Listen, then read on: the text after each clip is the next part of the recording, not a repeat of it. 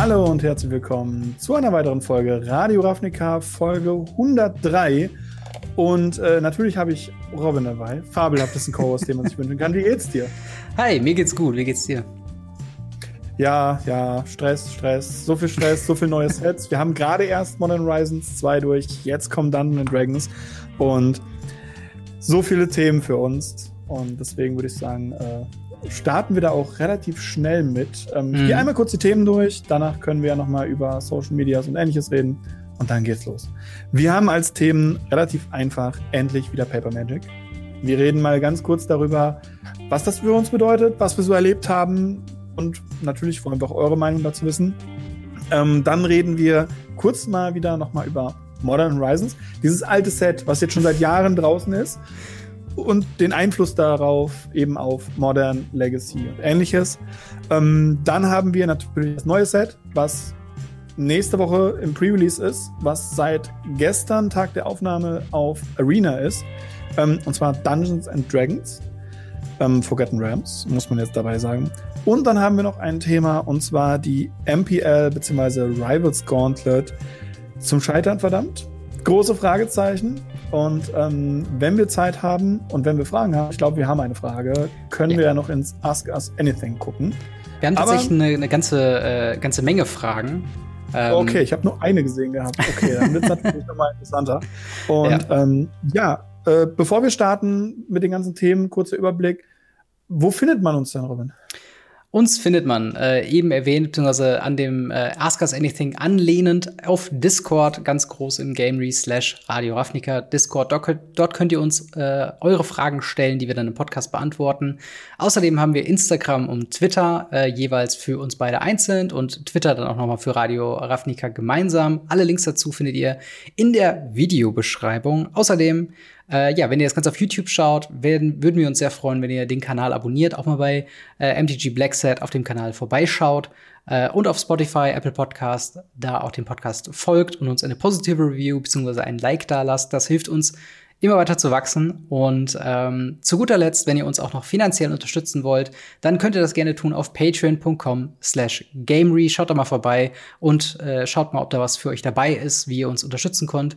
Alle Unterstützer kriegen Zugriff auf den vollen Videocast in der Regel, sobald er fertig ist, was äh, ein äh, ja bis zwei Tage tatsächlich mittlerweile äh, schon vor der eigentlichen Veröffentlichung ist. Also könnte es sich für euch eventuell sogar lohnen. Ähm, aber ich würde mal sagen, wir gehen mal rüber äh, in die Themen rein und fangen an mit unserem ja, ersten Gespräch zu endlich wieder Paper Magic. Ähm, ab letzte Woche, ich glaube Freitag war es, Freitag, ja. durfte man wieder äh, in Local Game Stores Veranstaltungen äh, ja, stattfinden lassen. Natürlich unter den geltenden Regeln äh, des jeweiligen Bundesstaates, beziehungsweise des, der Stadt, wo auch immer ihr wohnt oder wo auch immer der Laden quasi liegt. Konntest du spielen und was hast du gespielt und wie waren deine Erfahrungen? Ähm, ich habe gespielt, wie Leute, die mir auf Instagram und Twitter und so weiter folgen Mhm. äh, und auch auf YouTube folgen, schon gehört haben. Ich habe ähm, Legacy gespielt am Samstag ähm, mit äh, UW Affinity, ein Deck, Mhm. was 50% aus Modern Horizons 2 besteht. ähm, und äh, habe das dann äh, bei uns im Local Game Store in Siegen im Fischkrieg, haben wir mit zwölf Mann gespielt. Ähm, mehr haben wir nicht zugelassen. Wir haben natürlich die geltenden Richtlinien mit ähm, Tests. Alle mussten testet Mhm. werden. Alle mussten eine Maske anziehen und so weiter und so fort. Und ähm, halt, damit auch alle sich sicher fühlen. Mhm. Da möchte ich einmal ganz kurz einen Aufruf machen an alle Leute, die irgendwo spielen und sagen, hey, vielleicht ist mir das doch zu unsicher. Sagt was. Geht Mhm. nicht hin und duckt euch und sagt, okay, die Masse sagt, wir sollen jetzt auch ohne Test spielen können, dann gehe ich auch ohne Test oder so. Ähm, wenn ihr euch unwohl fühlt, sagt das eurem Local Game Store, eurem Judge, irgendjemandem, ähm, damit da vielleicht auch was passiert, weil jeder sollte sich sicher fühlen, es sollte ein sicherer Ort sein. Jetzt habe ich eine ganze Menge gesagt. Wie gesagt, ich habe Legacy gespielt, es war großartig. Ähm, 3-1 bin ich gegangen, habe gewonnen tatsächlich Hm. das ganze Event.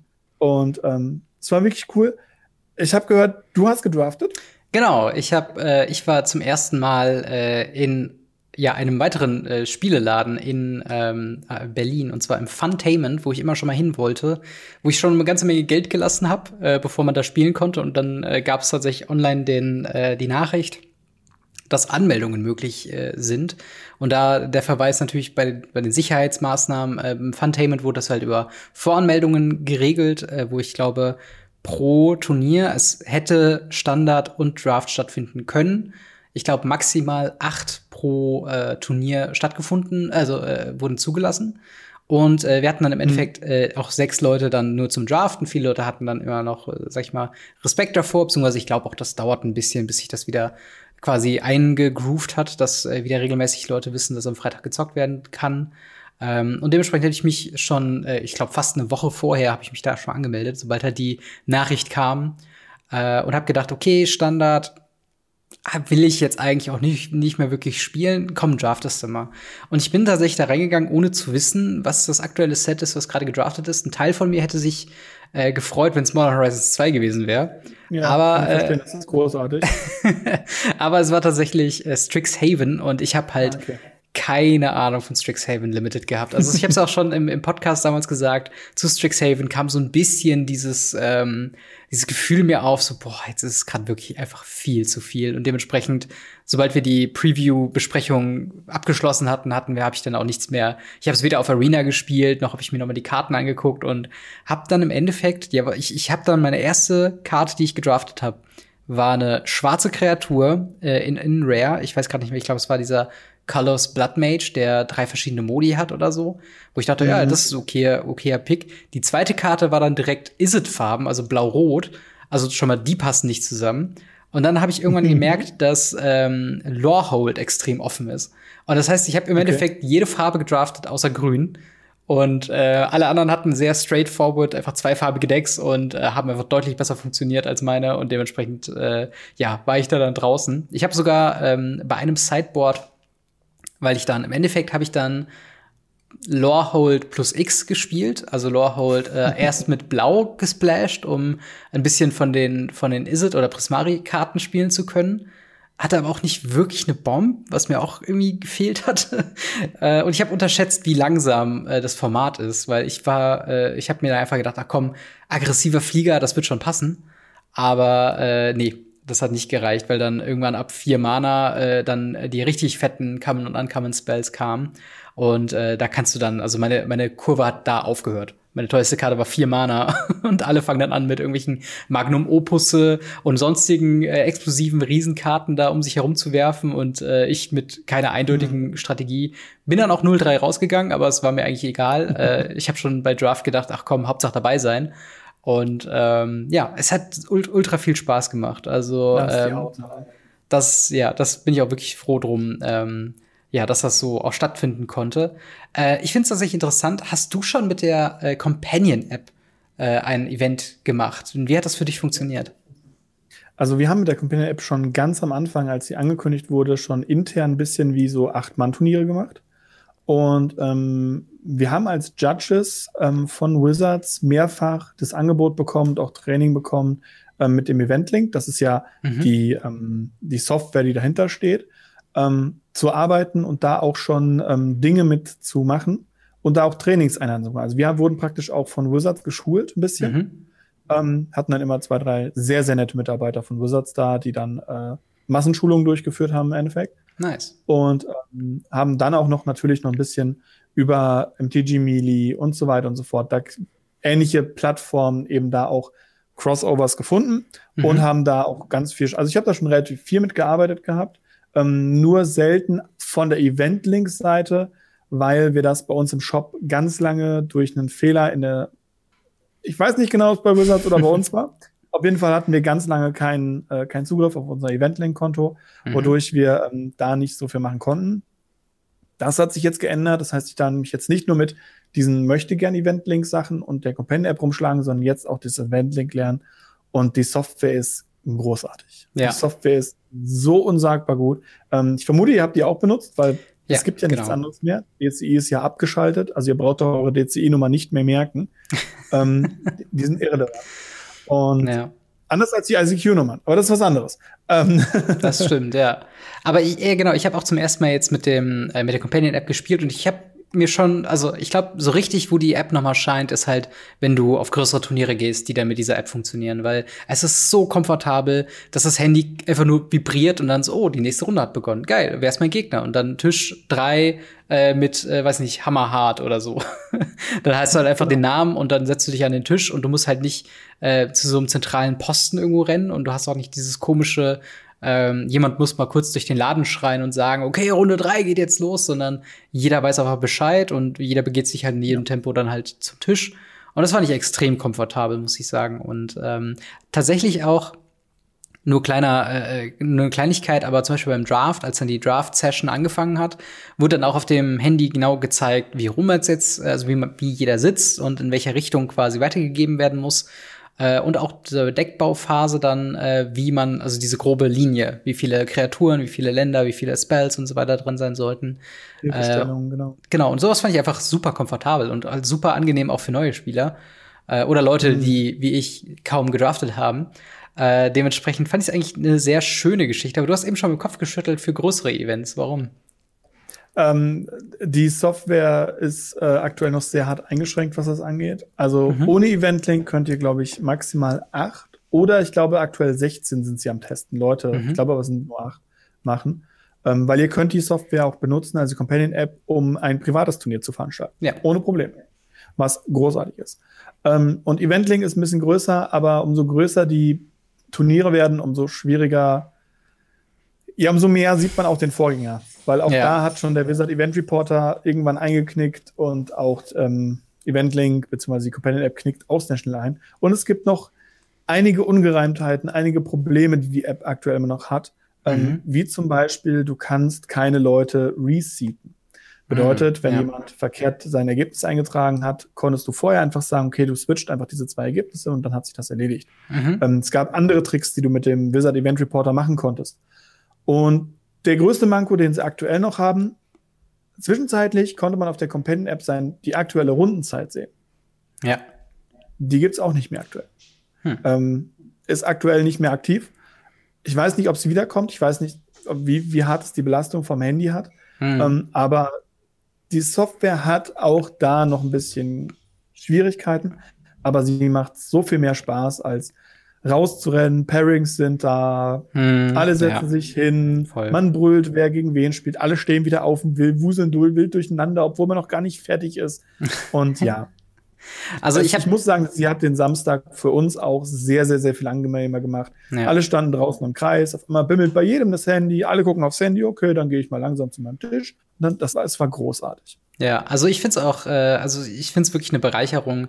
Jetzt müsste man mhm. nur noch, weil du loggst dich ja quasi mit deinem Wizards-Account an, was ja gleichzeitig ein Magic Arena-Account ist. Und jetzt müsste man irgendwie nur noch die Interaktion ähm, ein bisschen besser kriegen, dass man irgendwie auch vielleicht was kriegt dafür, dass man gewonnen hat oder dass man sagt, okay, äh, du loggst dich bei Arena ein, nachdem du irgendwie gedraftet hast und dann so, hey, das äh, so dein Draft lief nicht so gut, dafür hast du jetzt hier irgendwie noch einen Gratis-Booster oder einfach so, so Interaktionen, wo man dann auch sagt, okay, mhm. äh, man macht sich einen Account vielleicht für einen Local Game Store, kann sich bei Arena einloggen und andersrum kriegt man vielleicht dann äh, irgendeinen Bonus, wenn du dann in den Laden gehst mit irgendwelchen Promos oder sowas. Ähm, also da könnte ich mir auf jeden Fall noch vorstellen, dass da viel ähm, noch drin Alleine steckt. Aber erstmal muss natürlich die Turnierfunktion selbst funktionieren, da hast du natürlich recht. Aber alleine ein Achievement-System wäre halt so ja. viel einfacher. Und ähm, das haben sie ja mit DCI abgeschafft. DCI hatte ja ein, ein Achievement-System. Mhm. Ähm, und du konntest auch eine, eine History sehen. Auch in der Companion-App gibt es keine History, gegen wen du gespielt hast oder was du gespielt hast. Das Turnier ja. ist danach weg. Und da finde ich noch ein bisschen schade, da könnte man vielleicht noch ein bisschen was draus machen. Aber grundsätzlich, ähm, ich finde das ganz gut und ich bin mal gespannt, ob sie da auch noch ähm, mehr Sachen implementieren. Ja, auf jeden Fall. Aber du hast schon gesagt, äh, ihr habt Legacy gespielt und ich finde, das bringt uns ganz wunderbar zum nächsten Thema, denn Modern Horizons 2 hat einiges verändert äh, in der Welt der Eternal-Formate, äh, sei es Modern, sei es Legacy, sei es Vintage teilweise vielleicht sogar, äh, oder halt auch eben Commander. Äh, eigentlich halt alles, was nicht Standard, Pioneer oder Historic ist, äh, wurde da schon einiges verändert. Und du hast ähm, eben schon erwähnt, äh, im ja, dass du äh, ein, ein komplettes Modern Horizon Deck gespielt hast. Ähm, da hast du auch ein Video zu gemacht, ne? Ja, genau. Ich habe ein Deck-Deck dazu gemacht ähm, und auch schon mehrfach die Decklisten hochgeladen und so weiter. weil äh, das, das Deck macht mega viel Spaß, das ist super günstig. Und ich habe es schon mal angesprochen gehabt in der letzten Folge von Radio Ravnica. Dieses UW Affinity, also blau-weiß genau. Affinity, ist einfach ähm, eine Bombe. Ähm, man hat Probleme gegen Khan oder äh, Collector, UV oder sowas, klar. Mhm. Aber ansonsten ist das sehr, sehr, sehr stark. Es macht mega viel Spaß, es ist super entwicklungsreich. Und ich habe auch eine Menge andere Karten aus Modern Horizons nur an diesen zwölf Leuten gesehen, ähm, was sehr interessant war, weil wir ein sehr, sehr diverses Meta hatten. Mhm. Und habe mich dann noch mal ein bisschen informiert, was dann eben den Tag davor, freitags war ja bei uns im Laden dann Modern, was dann in Modern gespielt wurde, wo ich auch teilweise im Kopf geschüttelt habe und gedacht habe, okay, das sah vor zwei Wochen anders aus. Und ähm, also es ist echt, echt krass, was das für einen Einfluss hat tatsächlich. Ja, also auf jeden Fall. Ich, ich habe jetzt auch mit ein bisschen Zeit, ähm, jetzt wo man auch ein paar größere Turniere gesehen hat, auch eine ganze äh, ja, Verschiebung in der, in der Metagame gesehen. Also mhm. eine Sache, die wir zum Beispiel äh, recht am Anfang, also als das Set gerade so rauskam, gar nicht so dominant gesehen haben, sind so Sachen wie Enchantress oder ähm, äh, ja auch Stoneblade waren so Sachen, wo man, wo wir am Anfang noch gesagt haben, so ja, ach, das kann man sich vorstellen, aber jetzt mittlerweile sind die auch schon relativ weit geklettert. Ein anderer Fall, mhm. wo wir uns direkt, glaube ich, über die erste Problemkarte auslassen können, ist Ragavan, der äh, ja doch jetzt in äh, sowohl Modern als auch in Legacy eingeschlagen hat, wie ein Blitz könnte mhm. man sagen. Äh, taucht in hauptsächlich, glaube ich, Isid-Listen aus und aus Delvalus Del Delva und natürlich Delva of Secrets-Listen. Wie ist denn dein ähm, ja, Eindruck zu dem sehr, sehr schnellen, legendären Äffchen? Ja, das, das Ding kann sich zu Oko gesellen, in allen Formaten, bitte, danke. Das Problem ist nämlich, ähm, wir, sowohl Modern als auch Legacy sind ein sehr schnelles Format, wenn es um Spells geht. Du versuchst mana-effizient kleine Spells zu benutzen. Ragavan gibt dir die Möglichkeit, Karten vom Deck des Gegners zu casten, meistens ohne die Mana-Kosten zu bezahlen, weil du bekommst ja ein Mana dafür. Und die meisten mhm. Spells in Modern oder Legacy kosten halt ein Mana. Das ist ein Riesenproblem. Ähm, Gerade weil sie eben im Legacy wenig Antworten darauf haben, was diesen One-Drop einfach bedeutet. Weil der kommt, der haut und dann hat der Value gemacht in einem Deck, was dir eh schon alles nimmt, was du immer haben wolltest. Mhm. Schwierig. Und dadurch, dass Ragavan mittlerweile auch in Reanimator-Listen gespielt wird, einfach weil wir haben ja E-Rot drin. Ich habe jetzt jemanden gesehen, der hat den im Lance gespielt, weil er hat ja E-Rot drin. Mhm. Also ganz, ganz seltsam. Also, Ragavan erinnert mich ganz stark an Death Ride Shaman, weil mhm. Death Ride Shaman wirklich in jedes Deck reingeschmissen wurde, was irgendwie schwarz oder grün hatte. Und Ragavan wird aktuell in jedes Deck reingeworfen, was irgendwie ja. rot hat. Und es, es, es ist so, egal ob es Combo ist, ob es Control ist, ob es Agro ist, Ragavan kommt bei uns in jedes Deck rein. Modern ist es noch nicht ganz so schlimm zum Glück. Und ich finde auch in Modern ist der generell nicht ganz so schlimm. Ja, aber ist sehr oppressive. Ja. Und du hast auch da sowas wie Lightning Bolt oder Path, die der hit kann. Aber du hast eben auch deine fair amount of zwei Mana Spells, die du halt im Legacy fast gar nicht hast. Ja, das stimmt schon. Also vielleicht, also der ist da nicht so super stark, aber ich sehe den schon. Also wenn ich mir jetzt verschiedene Listen angucke, der ist eigentlich wirklich in Isid Blitz zu Boros Agro, äh, Mono Red Agro, äh, Black Red Agro äh, mit Weiß Splash für Prismatic Ending äh, und so weiter und so fort. Der ist halt einfach, wie du schon sagst, der wird einfach überall so wie Zuckerguss oder wie so Zuckerstreusel drüber gestreut mhm. und und richtet auch schon genug Schaden an. Und ich meine Ragavan als Kreatur, wenn man sich die noch mal genau anguckt, die macht halt, wie du schon sagst, einfach so viele verschiedene Sachen und darüber hinaus kommt ja noch in einem äh, Removal starken Meter kannst du die immer noch dashen und hast trotzdem den Effekt, ohne dass du die Kreatur äh, verlierst. So und das ist halt, ja. ähm, das ist halt einfach eine, eine ziemlich ziemlich starke Karte, die sich auch im Preis widerschlägt. Also Ragavan ist jetzt, glaube ich, mittlerweile mit Abstand die teuerste Karte aus Modern Horizons. Abstand, ja. Und äh, hast du noch eine, eine, also ist es wirklich einfach nur der, der, die, die Raw Power von dieser Karte, die sie so stark macht oder, oder auch so teuer macht? Oder glaubst du, da steckt noch was anderes mit hinter? Sie ist auf jeden Fall eine Mythic Rare. Ähm, alleine Mythic Rare ist schon, schon seltener zu bekommen im Vergleich zu der anderen Problemkarte, die ich persönlich jetzt zum Beispiel im Legacy nicht als Problemkarte betrachte, mhm. aber für Modern als Problemkarte betrachte, nämlich Ursas Saga. Ja. Ursas Saga chillt so bei ihren 20 Euro rum dafür kriegst du noch nicht mal ein Viertel Ragavan. Äh, doch gerade so ein Viertel Ragavan. ja, das stimmt. Und ähm, das ist aber eine Rare.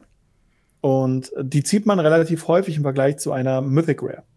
Ja. Und da muss ich halt sagen, der Preis, jedes Format, die es spielen kann, spielt sie. Wir haben ja im letzten äh, Video auch in den Kommentaren drunter stehen gehabt, Leute, die das ähm, als Commander gespielt haben, die einfach mhm. nur diesen, diesen ja. effekt vom Commander sehen, was super witzig ist, keine Frage. Jedes Format, Vintage weiß ich nicht, habe ich tatsächlich in letzter Zeit fast nicht drauf geguckt. Aber mhm. jedes Format, was, was ich so ein bisschen betrachte, spielt Ragavan zum Erbrechen. Und wir haben ja auch drüber geredet, es gab ja ein kleines Turnier, in Anführungsstrichen, ja. wo einfach in der Top 8 keine einzige Ursas Saga drin war. Ja, das stimmt. Dieses, dieses Turnier war auch ähm, ein, ein sehr agro-lastiges Turnier, was zu dem mhm. Zeitpunkt vieles widersprochen hat, was wir gesehen haben.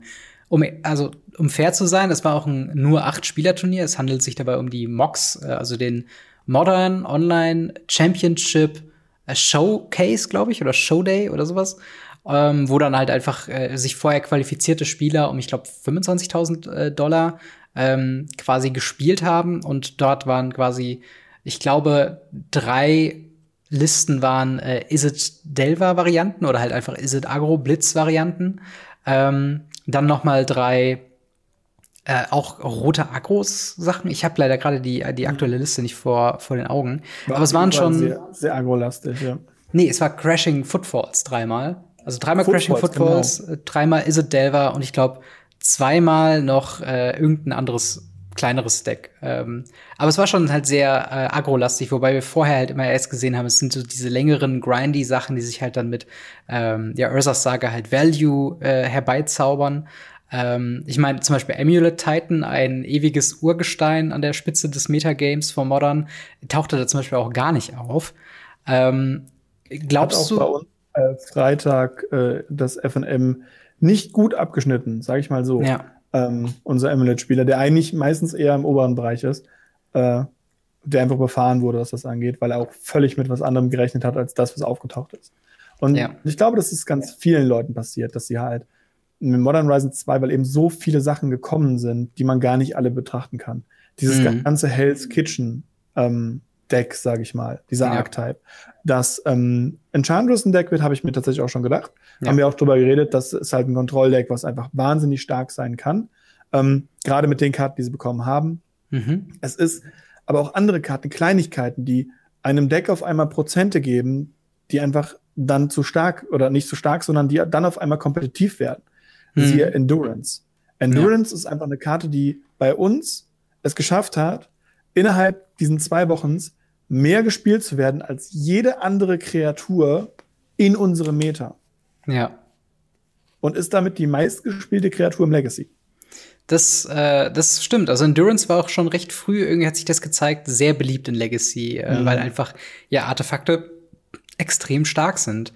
Ähm, aber was glaubst du denn bedeutet Modern Horizons für Formate wie Modern und Legacy? Und ich meine da mehr so den finanziellen Aspekt. Denn äh, wir reden natürlich viel über so Karten wie Endurance, wie Ursas Saga, wie Ragavan, die halt mehr Diversität äh, und vielleicht einen Power-Push in die eine oder andere Richtung halt geben. Mhm. Oder auch zum Beispiel dein, dein äh, Affinity-Deck, was es ja so auch in, in Modern, also nicht so, wie du beschreibst, aber ähnlich in Modern dann auch gibt.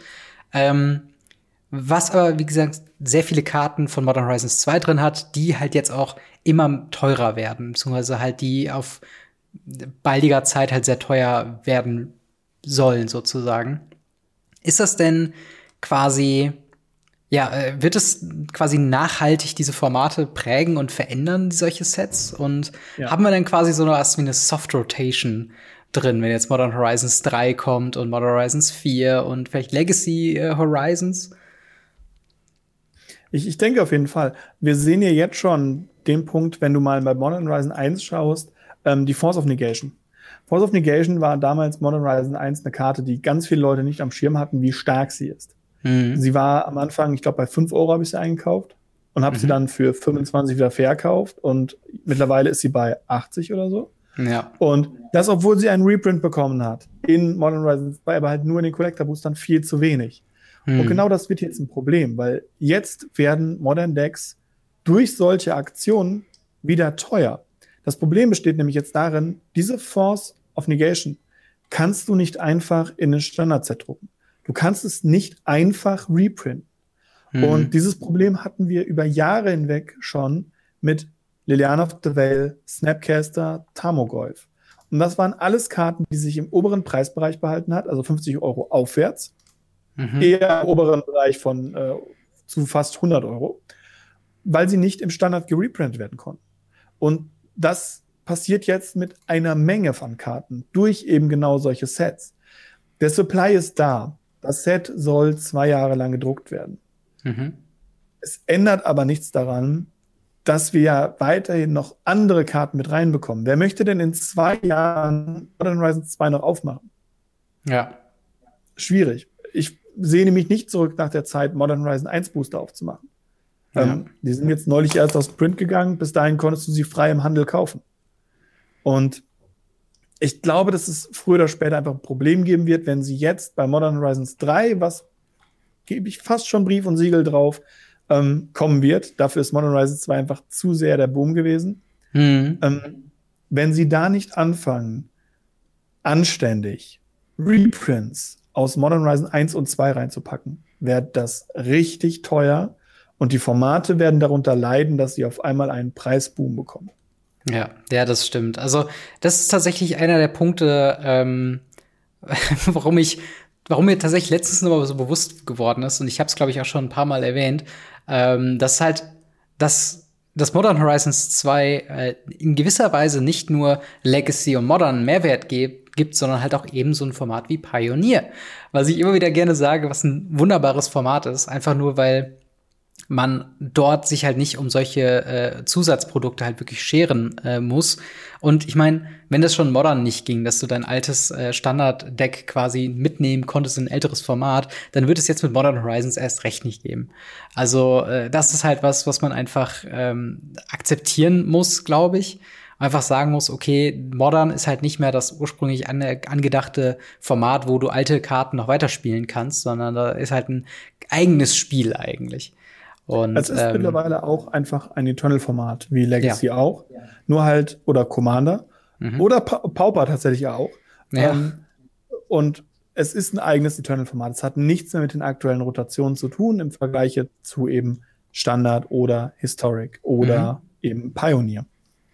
Genau. Und dann halt wirklich, man muss halt dann auch wirklich sagen, so, ähm, das Commitment, sich halt ein Modern Deck zu bauen. Also ich will niemanden davon abraten, das zu machen. Ich finde, jetzt ist auch einer der besten Zeiten, mit neuen Decks, mit innovativen Strategien dann doch recht günstig an Deck zu kommen. Nur weil Ragavan und Ursa's Saga verdammt teuer sind, heißt das nicht, dass jedes Deck so teuer sein muss.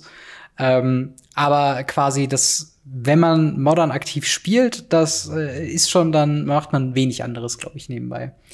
Ähm, ja. Aber ja, ich bin äh, mal gespannt, was uns da weiterhin noch äh, erwartet an der, am Horizont, könnte man quasi sagen. Vielleicht bekommen wir auch als nächstes Set Horizons Masters, was dann irgendwie 26 Euro Booster kostet.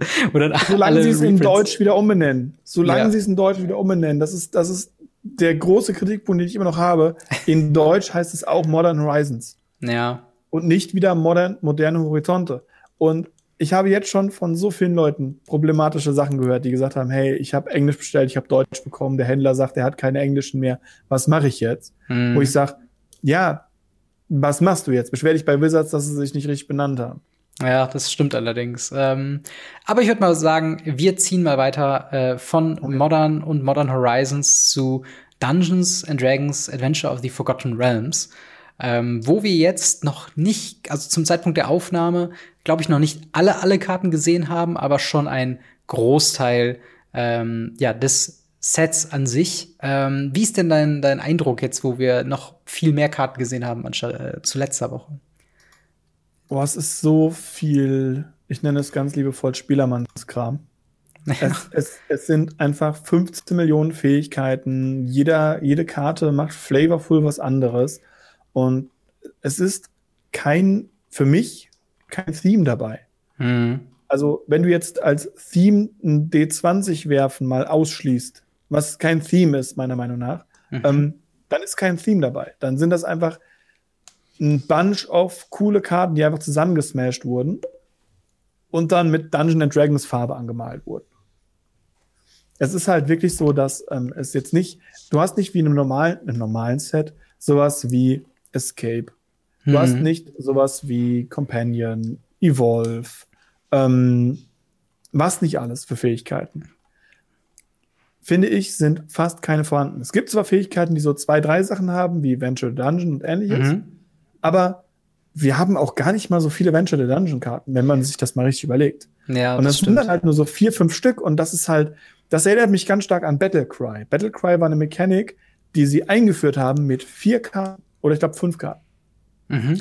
Wo alle Leute gesagt haben, oh, wir hätten gern mehr Battlecry, wo wir bis heute, ich glaube, sechs Karten haben. weil einfach niemand kann Battlecry-Deck spielen, weil es gibt nicht genug Battlecryer. Und ja. da habe ich ein bisschen Angst, dass das hiermit auch passiert, weil eben so viel Flavor da reingesetzt wird und so wenig an dem Spiel wirklich gemacht wird. Ja. Dass einzelne Karten spielbar sind und cool sind, aber halt kein, keine Mechanik, kein Deck, kein, kein zusammengesetztes, cooles. Du kannst nicht mhm. sagen, du spielst Blutdurst oder so. Ähm, ja. Gibt es nicht. Ja, äh, also ich würde dir teilweise zustimmen, teilweise äh, widersprechen, weil es gibt unter mhm. dem ganzen Berg an Flavor und, und Texten und, und äh, ganzen Zeug, was wir auch schon besprochen haben, gibt es tatsächlich schon Themen, die, glaube ich, auch in Limited dann noch mal besser rauskommen, äh, wie sowas zum Beispiel bei Gruul Pack Tactics. Also immer wenn du angreifst und äh, deine Kreaturen gemeinsam mehr als sechs Power haben, dann äh, hast du ja die äh, W20-Karten, die, glaube ich, viel ähm, rot-blau sind. Ähm, dann gibt's auch noch so Sachen wie äh, natürlich Venture into the Dungeon, was hauptsächlich, glaube ich, in Esper-Farben vorkommt, halt aber auch eben grün. Ähm, und also es, es, gibt schon so ein paar Sachen, wo ich sagen könnte, okay, hier haben sie quasi mehrere Mechaniken zusammen, äh, auch, auch, also schon Themen irgendwie also zusammengeführt, die aber natürlich, äh, ja, ein bisschen untergehen unter den ganzen äh, Flavor-Kram und es ist so ein bisschen wie vielleicht bei Throne of Eldraine, nicht vom Power-Level her, aber so, dass man sich bei den Karten vielleicht so denkt, ah, okay, das ist irgendwie ein interessantes Design, anstatt dass es halt ähm, eine funktionelle Karte ähm, mhm. in, in, in einem Set ist. Ähm, aber ich bin auf jeden Fall mal gespannt, wie sich das äh, im Limited denn anfühlt, weil momentan könnte es auch so sein, dass jede zweite Karte einfach das Spiel übernimmt. Zumindest wenn ich mir so den ganzen die ganzen Sachen hier angucke. Und wir haben auch so viel Neues bekommen seit letzter Woche, zum Beispiel auch Classes, ähm, wo wir auch später auf jeden Fall noch eine vorzeigen werden.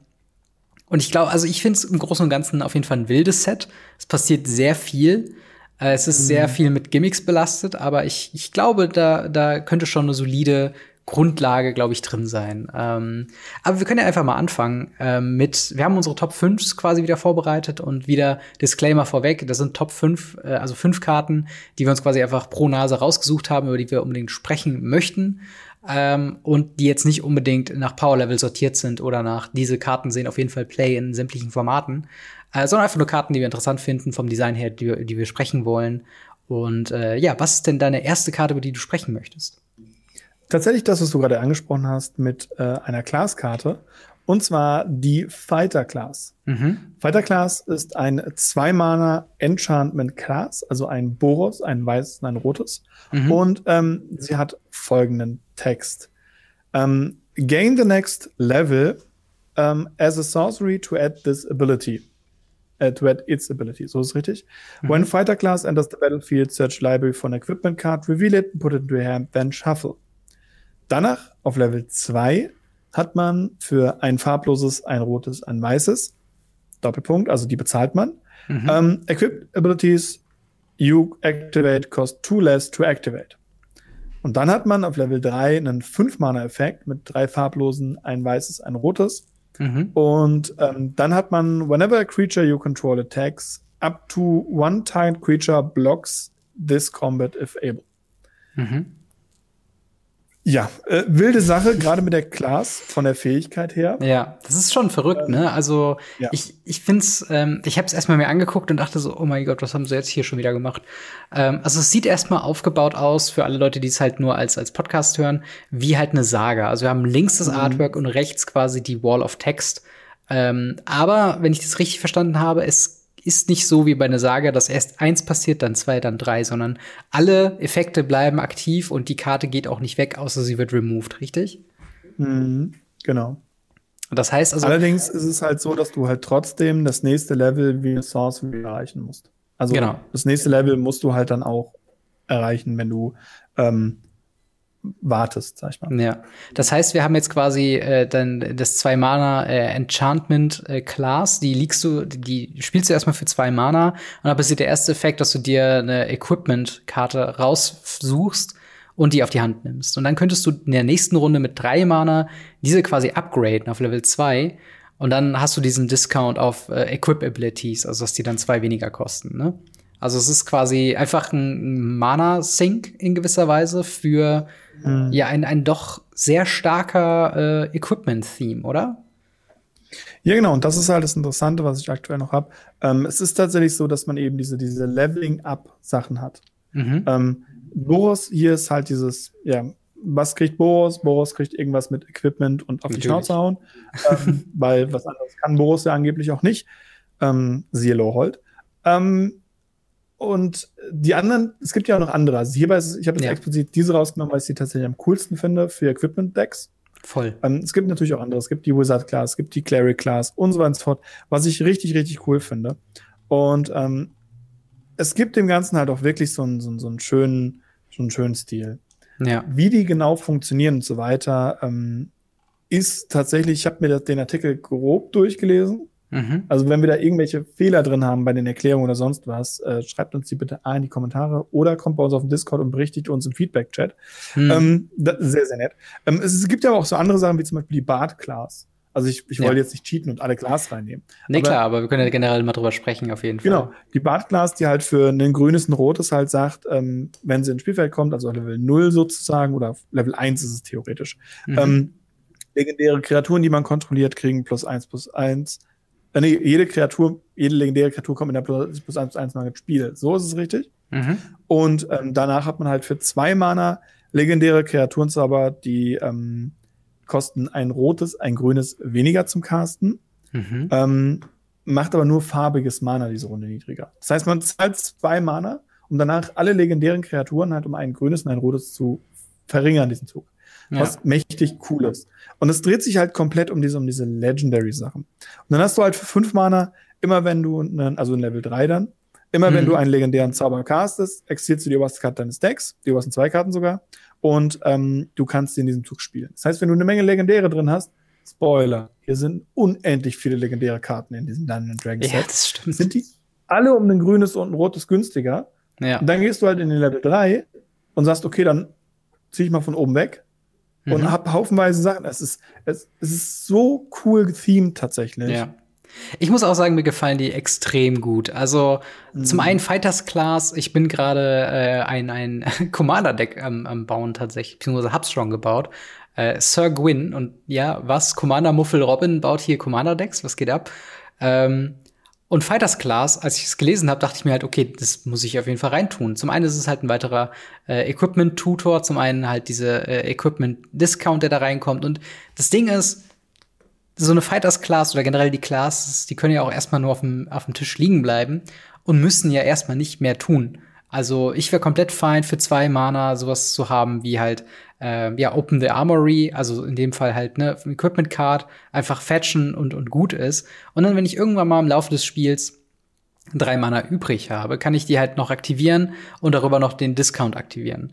Oder halt äh, mit fünf Mana später dann noch mehr quasi reinpacken. Äh, und genau dasselbe bei Bart, äh, Bart Class, wo es ja auch die äh, fünf Mana ähm, Legendary themed äh, Commander Decks ja dann auch gibt, unter anderem halt auch mit The World Tree und so weiter, was ja auch standardlegal ist. Das heißt, da könnte man eventuell ein, ein Legendary God Theme oder sowas mitbauen, weil es ja erstmal für zwei Mana all deine Legendaries pumpt, die danach ins Spielfeld kommen. Und das könnte auch der komplette Effekt sein, den du haben wollen würdest. Darüber hinaus bekommst du halt dann eben für zwei Mana extra dann eben noch diesen Discount-Effekt, der sich sofort lohnen kann. Nehmen wir mal. Der Punkt ist, der Punkt ist, das muss ich ganz kurz einwerfen, das habe ich, glaube ich, einfach falsch erklärt, beziehungsweise auch ja, falsch erzählt. Ähm, die Kosten davor sind die Kosten zum Level-Up. Ja. Genau. Also du zahlst einfach diese, diese zwei Mana und gehst dann auf Level 2 und ab dann kosten alle ja. grünen und roten Legendaries ein grünes und ein rotes weniger. Also die grünes oder rotes kosten. Ja, genau. Das ist ja das, was ich. Das, das, bleibt halt statisch dann da auf diesem ja. Level 2.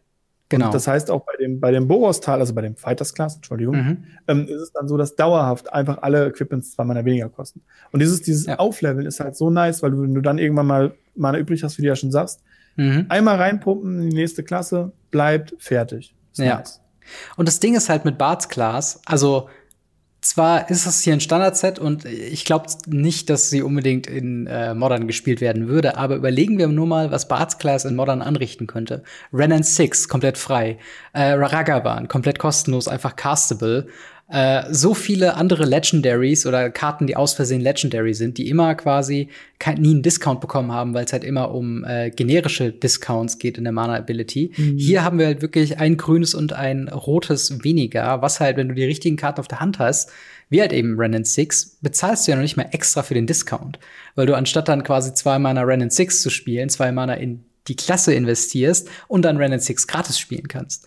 Und das ist halt. Oder vor fünf Runden in zwei Mana in die Klasse investiert hast ja, genau. und jetzt immer noch dein Ding umsonst spielen kannst.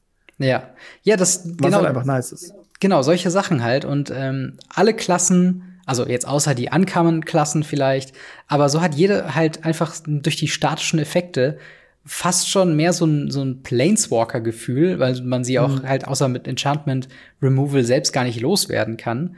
Ähm, und ich glaube, bis auf ein paar wenigen Ausnahmen würde ich die auch alle irgendwo, zumindest in Commander oder halt äh, auch in anderen Decks, halt auch sehen, weil sie ja auch alle nicht mehr als ein bis zwei Mana kosten, um das ursprünglich mal zu casten. Und ja. ähm, ich, ich vergleiche halt nicht so ganz ja. kurz noch, ich vergleiche es nicht ganz mit Planeswalkern, sondern mit dieser Level-Up-Mechanik, die wir hatten. Ja, stimmt. In Rise of the Eldrazi ist sie, glaube ich, drin. Und in Modern Horizons 2, äh, mhm. Modern Horizons 1, Entschuldigung, äh, mit diesem, mit dem Hex. Hexdrinker, Hex ja. Genau, so vergleiche ich es damit. Du zahlst einfach Mana rein und dann kommst du aufs nächste Level und bekommst coolen Stuff. Und das ist halt jetzt in einer Verzauberungsform, was echt mächtig und cool ist. Total. Und ich sehe die halt auch als Evergreens einfach in Commander-Decks, mhm. weil ich finde es, ja. also zum einen ist es ein Flavor-Win. Also wenn mein äh, Equipment-based äh, äh, Ritter-Deck einfach eine Fighters-Class-Karte drin hat, wo ich denke, das passt. Das passt irgendwie, ne? Also noch cooler wäre natürlich, wenn es Knights Class hieß, aber hat ja alles auch mechanisch keinen keinen Effekt, aber es ist ein nützliches Element und halt einfach Free Value für halt Mana, was noch übrig ist. Also so ein klassischer Mana-Sync eben, der dir halt für das Rest des Spiels was bringt. Also die Karten mhm. sind auch sehr hoch bei mir äh, in der, in der Want-Liste, sag ich jetzt mal. Ähnlich wie mein erster Pick. Äh, und zwar eine Karte, die ich auch äh, sehr stark finde. Und ich muss tatsächlich sagen, ich weiß gar nicht, warum sie schon wieder so eine gedruckt haben. Und zwar der Demi-Lich. Eine äh, vier Mana, vier äh, blaue Mana äh, Creature, Skeleton Wizard äh, für 4-3, also 4-3 äh, Power und Toughness, mit dem Text This spell cost blue less to cast for each instant and sorcery you've cast this turn. Uh, whenever Demilich attacks, exile up to one target instant or sorcery card from your graveyard, copy it, you may cast the copy. Uh, you may cast Demilich, Demilich from your graveyard by exiling four instant and sorcery and or sorcery cards from your graveyard in addition to paying its other costs. Also, zum einen haben wir hier so ein bisschen den Stormwing Entity Effekt, von wegen, dass du äh, einen Discount bekommst, immer wenn du eine Instant und Sorcery gecastet hast. Und wir haben das Thema ja auch aktuell in Standard mit äh, unter anderem Prismari, die ja auch immer wieder äh, zählen, wie häufig und mit Magecraft und so weiter, wie häufig du eine Instant und Sorcery gecastet hast. Das heißt, du könntest die theoretisch, also wenn du vier Instant und Sorcery in einem Zug casten kannst, kriegst du sie einfach für umsonst.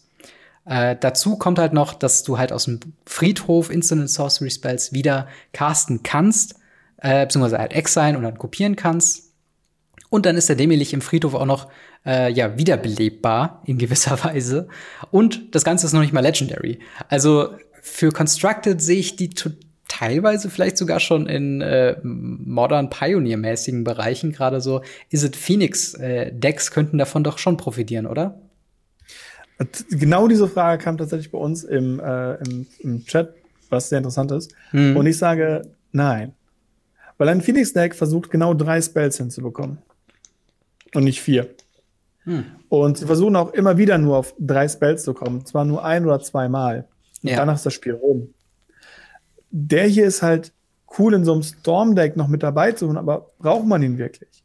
Also, für mich ist das so eine Karte, die wirklich sehr, sehr stark aussieht, sehr, sehr cool mhm. ist, sehr, sehr viele Sachen hat, aber ich glaube, am Ende des Tages wird sie nicht gespielt werden. Zumindest nicht in normalen Modern Legacy Standard ja, okay. Constructed Listen. Im Commander ist es vielleicht was anderes. Aber ich glaube, sie wird, sie wird sehr stark gesehen und wird mhm. dann wieder wegfallen.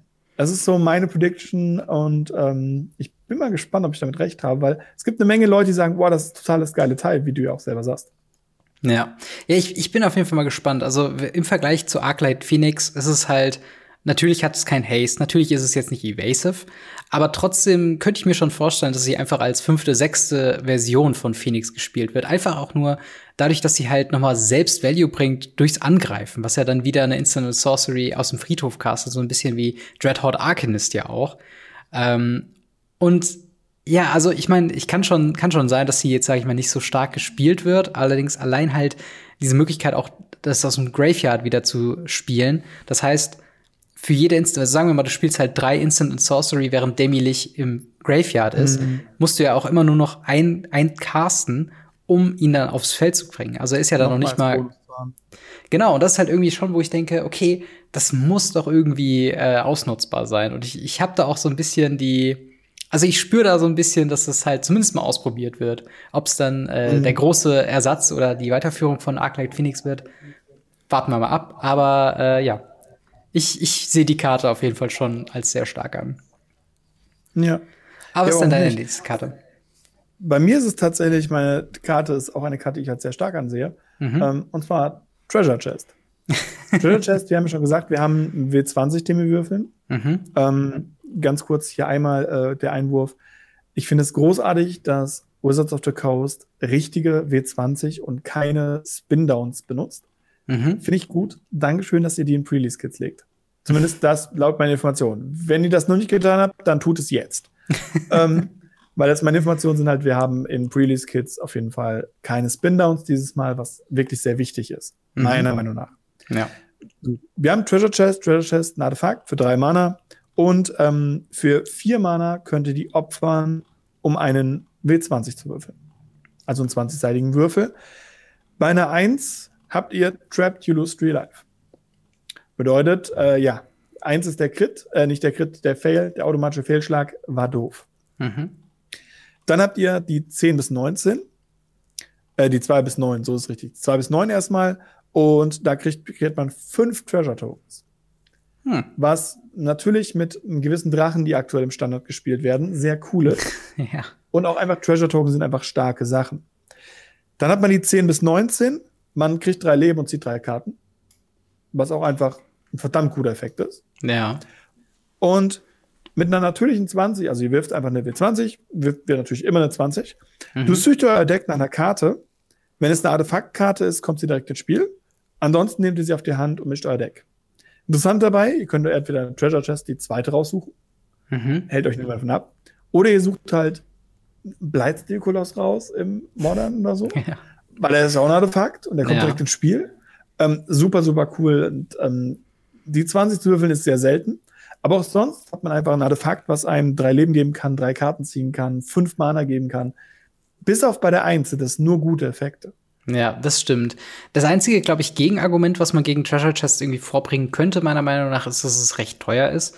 Also im Endeffekt, bis du dann tatsächlich zum Würfeln kommst und die Effekte bekommst, sind sieben Mana, die da irgendwie drin sind und du verlierst das Artefakt quasi noch. Das ist schon echt nicht wenig. Aber auf der anderen Seite, du hast auch nur eine 1 zu 20 Chance, dass du überhaupt was Negatives bekommst.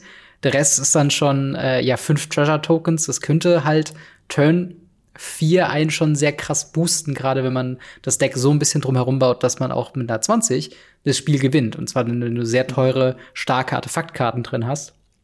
Also entweder, also, ne, du kannst dich halt entweder rampen, um halt dahin zu kommen, sagen wir jetzt mal irgendwie, was könnte man, ein Torrential Gearhulk oder sowas, äh, in Pioneer oder sowas könnte man ja eventuell im Deck haben können. Ähm, und dann entweder die Five Treasure Tokens helfen einem auf jeden Fall dahin zu kommen, aber halt auch eben die 20 einen direkt rauszusuchen und aufs Spielfeld zu bringen. Ähm, ja, und dazwischen, you gain three life und draw three card, das ist halt auch nicht nichts Negatives. Nicht also schlecht, oder? das ist also die einzige Sache ist halt, will man quasi drei Leben bekommen und drei Karten ziehen für sieben Mana. Ähm, auf der anderen Seite sind es auch noch dann über, über zwei Turns verteilt, wenn man ja, das anstellt. Das wollte ich halt auch sagen. Das ist halt, ja. was noch dazu kommt. Aber findest du denn die Karte ähm, constructed playable oder siehst du sie in, in ähm, verschiedenen Decks oder ist es mehr so eine Karte, wo ich denk, wo du denkst, ach, das wäre ist cool, die mal im Deck zu haben, vielleicht so als One-Two auf? Eher das Zweite. Ich finde sie einfach als eine coole Karte. Sie zeigt mhm. ganz cool, was die W20 Mechanik macht. Also Mechanik, in Anführungsstrichen, einen Würfel würfeln ist jetzt nicht gerade so Mechanik-Style. Aber gut. Ähm, mhm. Auf der anderen Seite ist es tatsächlich so, dass äh, ich, ich glaube, wann diese Karte gespielt werden würde, wäre, wenn sie zwei Mana gekostet hätte. Ja. Weil dann hättest du sie mit Luros wiederholen können. Oh ja, das wäre stark das gewesen. Das wäre ziemlich stark gewesen. Ist nicht der Fall. Und dementsprechend glaube ich nicht, dass das ähm, wirklich dauerhaft gespielt wird oder es, wenn ein Deck dabei rumkommt, dann komisch für ein Deck.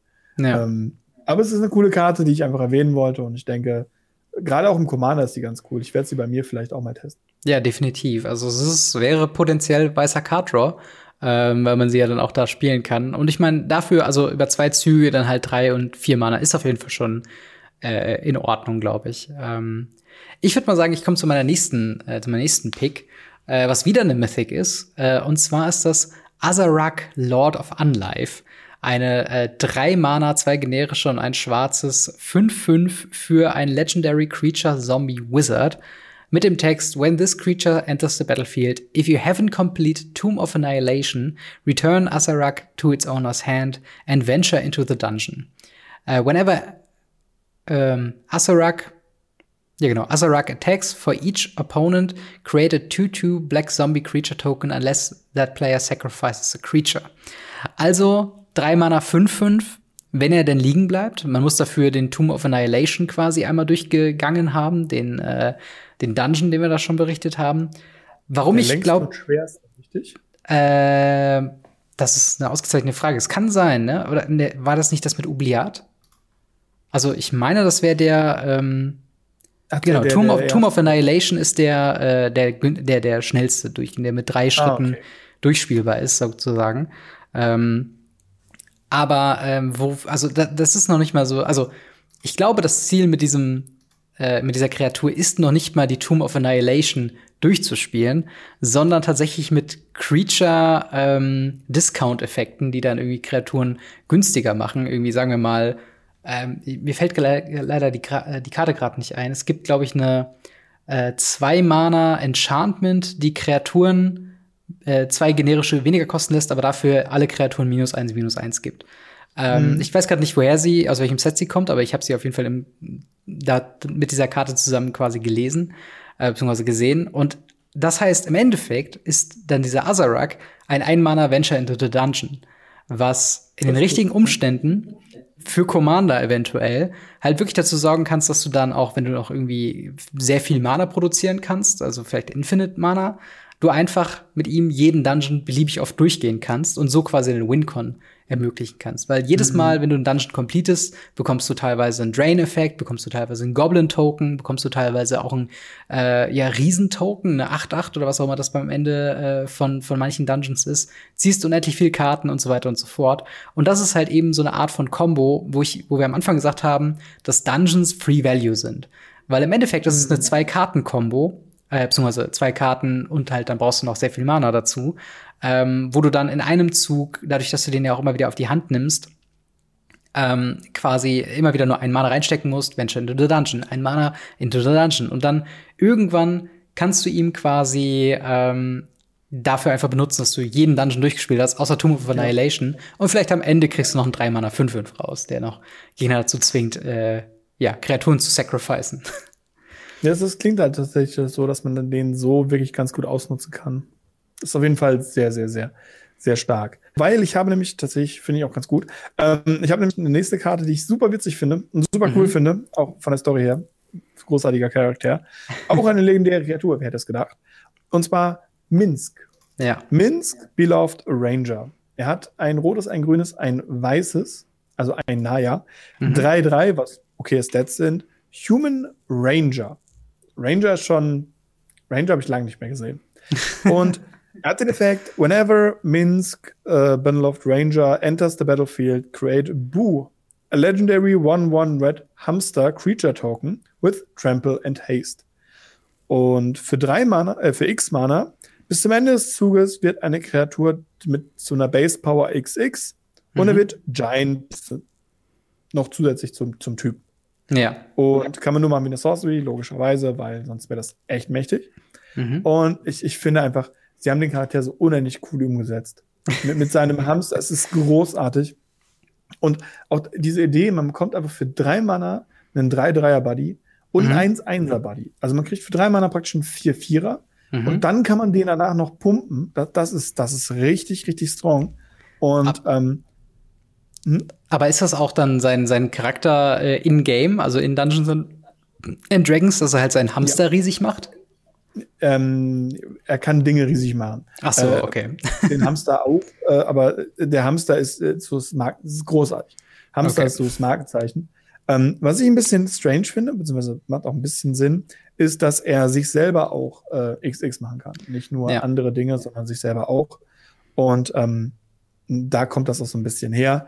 Es ist ein super cooler Charakter. Ich mag das Bild, ich mag mm. die Karte. Ähm, ich weiß nicht, ob ich ihn als Commander sehe. Und aktuell ist Naya einfach keine Farbkombination, die leider irgendwie ein Deck hat oder so. Ja. Leider nicht. Ja, natürlich. Ähm, ja, das stimmt schon. Also ich, ich finde auch, glaube ich, er selbst als, ähm, als Commander ist, glaube ich, man würde ihn, glaube ich, nur spielen, wenn man den Charakter wirklich mag. Was ich wiederum sehen kann. Also wenn man, wie du auch sagst, so Minsk ist einfach so ein cooler Charakter mit seinem legendären Hamster Boo. Äh, kann ich schon sehen, dass das irgendwie so sympathisch ist, dass man denkt, okay, darum baue ich einen Commander, auch wenn es nicht der effizienteste ist oder derjenige, der, der es am besten macht, was er halt für einen Effekt hat. Ähm, ich glaube tatsächlich, es war dann eine, eine äh, ja, Spielentscheidung, ihnen dann quasi alles riesig zu machen, beziehungsweise halt so einem Giant und plus X plus X zu geben, beziehungsweise Base Power Toughness XX zu geben. Äh, einfach nur, um ihn halt selbst ein bisschen aufzuwerten und halt eben äh, dadurch, dass er mit zwei Buddies kommt, das halt dann auch noch äh, ja, das stärker hervorzuheben. Ja. Also ich finde ihn auch super witzig. Ich mag vor allem den Token, äh, wo glaube ja. ich ja dann ja, Bu auch auf den Gegner zuspringt oder so. Äh, ja dementsprechend freue ich mich auf jeden Fall, den Token zu ziehen, wenn ich ehrlich bin. ist doch auch schön. Ja. Dann würde ich sagen, äh, gehe ich noch mal weiter zu meinem nächsten ähm, Pick. Und zwar äh, ist das Dancing Sword, äh, eine zwei-Mana Artefakt äh, Equipment für ein generisches und ein weißes mit dem Text Equipped Creature gets äh, plus two plus one.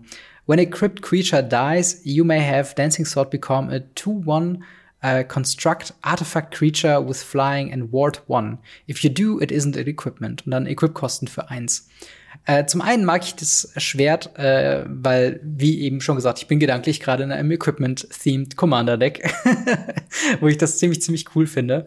Ähm, zum anderen finde ich es tatsächlich flavormäßig sehr, äh, sehr gut, denn dieses, ich kenne es natürlich nicht aus Dungeons Dragons selbst, aber dieses äh, Konzept von einem tanzenden Schwert, beziehungsweise einem selbstfliegenden Schwert, wo dann Leute dagegen antreten und so weiter, das kennt man in Fantasy-Welten auf jeden Fall schon häufiger. Ich mag es halt, wie es hier umgesetzt ist und es ist halt so praktisch, äh, quasi ein Equipment zu haben, was dann erstmal nicht unnütz am Boden liegt, wenn deine Kreatur stirbt, sondern was dann halt eben selbst zu äh, einer nützlichen Kreatur wird. Ähm, zumindest für eine ja, gewisse Art und Weise. Natürlich kann die Kreatur dann removed werden. Das ist ein bisschen schwieriger durch Ward, also dass er extra Mana zahlen muss, sonst wird der Spell gecountert.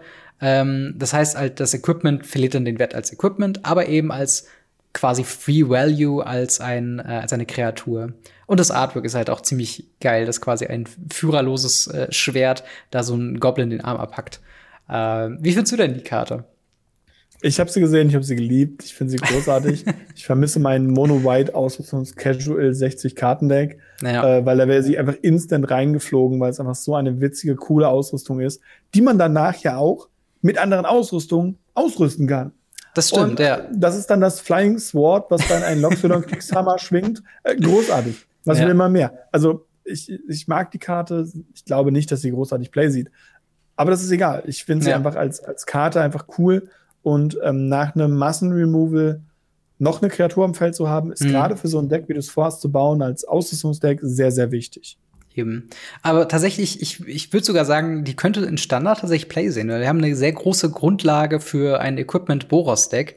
Ähm, zum Beispiel, äh, zum einen natürlich die ganzen äh, Karten, die wir schon besprochen haben, mit Fighters Class und so weiter, aber eben auch aus, äh, ich glaube, es war Zendika, wo ja auch Nahiri drin ist, die ja selbst quasi ja, einen Warrior bringt, den du equippen kannst damit.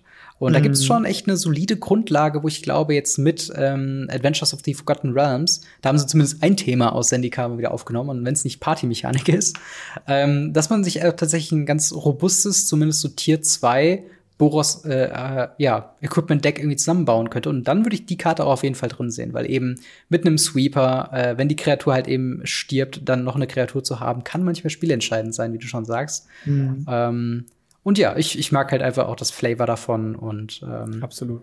Aber was ist denn deine nächste Karte? Äh, meine nächste Karte ist äh, Xan Xanata. Ah ja. Guild Kingspin. Äh, sechs Mana, 5-6 Legendary Creature. Wer hätte es mhm. gedacht? Äh, Beholder. Beholder, diese wunderschönen Augen mit ihren Tentakelchen und ja. ach, nice. Und ähm, er sagt, zu Beginn der Saison, ich übersetze es jetzt direkt aufs Deutsche, würde ja, ich sagen, ähm, zu Beginn eures Saisonmoments sucht ihr euch einen Gegner aus. Dieser Gegner darf keine Zauber mehr spielen. Und ähm, ihr dürft die oberste Karte des Decks dieses Gegners anschauen. Und ihr dürft ähm, diese Karte von dem Deck aus spielen. Mhm. Und zwar könnt ihr Mana benutzen, als ob es Mana jeglicher Farbe wäre. Das heißt, ihr geht hin und sagt, du machst diese Runde nichts und ich caste jetzt mit meinem Mana von deinem Deck. Mhm. Und das hat mich ein bisschen erinnert an die Zen-Driplets. Ähm, ja. Das ist ein Esper-farbener Commander, der halt äh, die Hand vom Gegner spielen lässt und so ein bisschen was an Bord machen, also nee, nur von der Hand spielen lässt, als zweite Hand, was schon sehr mächtig ist. Hier kann es halt dazu führen, dass man auf einmal die coolsten Karten vom Gegnerdeck einfach von seinem Deck oben runterzieht. Mhm. Und wenn man dann sagt so, okay, guck mal, ich hatte einen Solring oben drauf, dann ja. krieg ich mal das, also das ist im Commander macht man sich damit, glaube ich, keine Freunde. und deswegen liebe ich diesen Commander. Ähm, ja.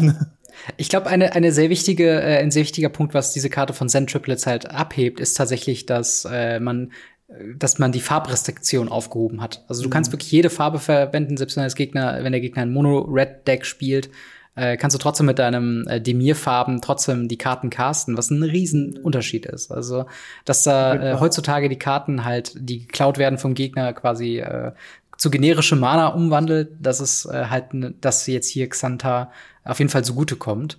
Ähm, ja. Aber würdest du ihn als äh, über Sand Triplets im Commander spielen oder würdest du äh, ja, würdest ja, du bei Sand Triplets bleiben? Ähm, okay. Ich, ich finde Sand Triplets sind ganz cool, weil sie halt äh, auch die Hand vom Gegner sehen, eben nur mhm. die Hand vom Gegner sehen und dann da.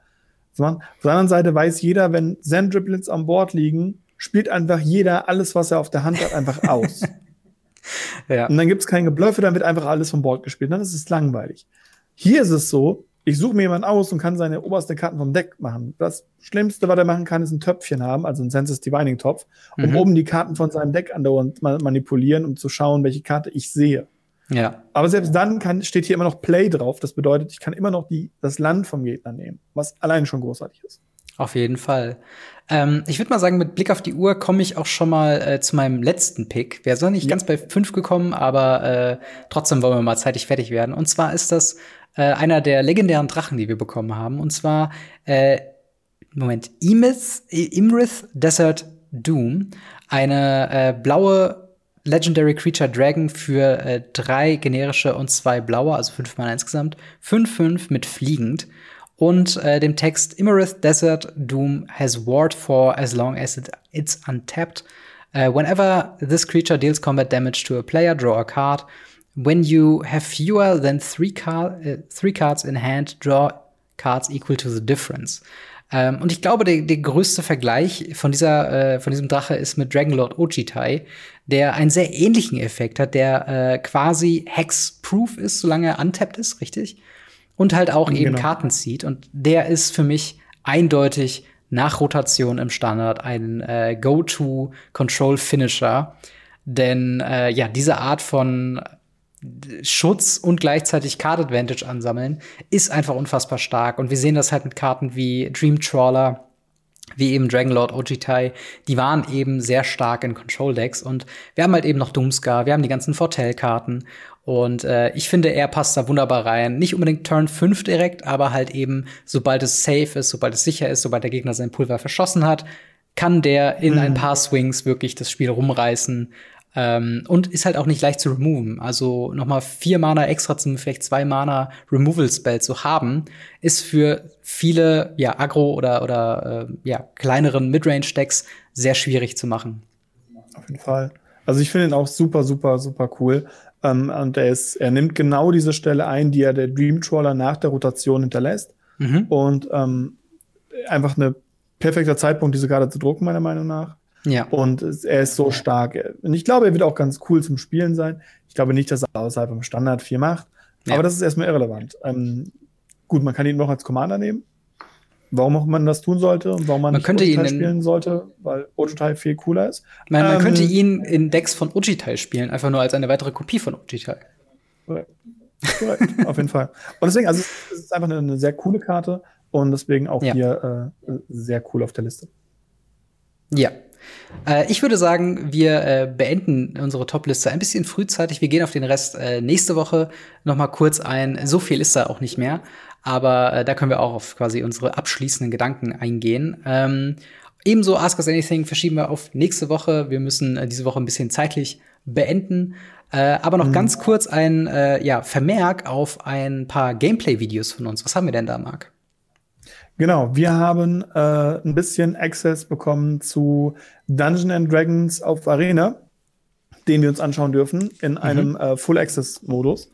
Und ähm, da werden sowohl der gute Robin als auch ich einiges noch an Videos machen, was äh, Decks angeht. Ähm, ich persönlich habe, bevor du wahrscheinlich auch, noch ein paar andere Content Creator, Deutschland, Europa, sonst wie weit, ähm, je nachdem, wie man trifft. Man weiß mhm. es bei so Events ja nie. Oder auch vielleicht einen kleinen Draft mal zu machen, wenn ja. man acht Leute findet oder so. Richtig cool. Und ähm, da werden auf jeden Fall ein paar Videos kommen. Bei dir ein bisschen mehr als bei mir, weil Arena ist nicht so mein Hometown, aber ich will es mir zumindest anschauen, wenn mir die Möglichkeit gegeben wird. Danke dafür auf jeden Fall nochmal. Ja. Und ähm, deshalb würde ich sagen, äh, wenn ihr hiermit fertig seid, guckt bei einem von uns mal nach, da werden auf jeden Fall dann schon Videos sein, gehe ich mal von aus. Ja, eben. Äh, und dann vielen Dank auch direkt äh, bei, dem, bei der Nennung auch an Wizards of the Coast, die uns da beide mhm. zu eingeladen haben. Und äh, ja, wir schauen einfach mal, was für Decks wir spielen werden. Ich habe mir noch nicht so viele Gedanken gemacht. Äh, natürlich nehmen wir das vor der Veröffentlichung auf vom Podcast. Dementsprechend sind wir jetzt quasi noch räumlich vor dem Event, aber zeitig nach dem Event. Äh, dementsprechend schaut auf jeden Fall mal äh, vorbei und äh, seht ein paar interessante Eigenbrauereien äh, von uns beiden für verschiedene Formate. Wie du schon sagst, Draft Limited ist auf jeden Fall auch dabei. Und äh, in dem Sinne würde ich sagen, vielen, vielen Dank fürs Zuhören bzw. Zuschauen. Vielen Dank auch an dich, Marc, dass du wieder dabei warst. Immer wieder gerne. Und natürlich für, äh, vielen Dank natürlich auch an unsere Patreon-Goldunterstützer Witch667, Buster Madison und Mr. Orange Feed, äh, die da uns am Gold-Level unterstützen. Vielen, vielen Dank an euch. Und wir hören bzw. sehen uns nächste Woche wieder. Haut rein, bis dann. Ciao. Ciao, ciao.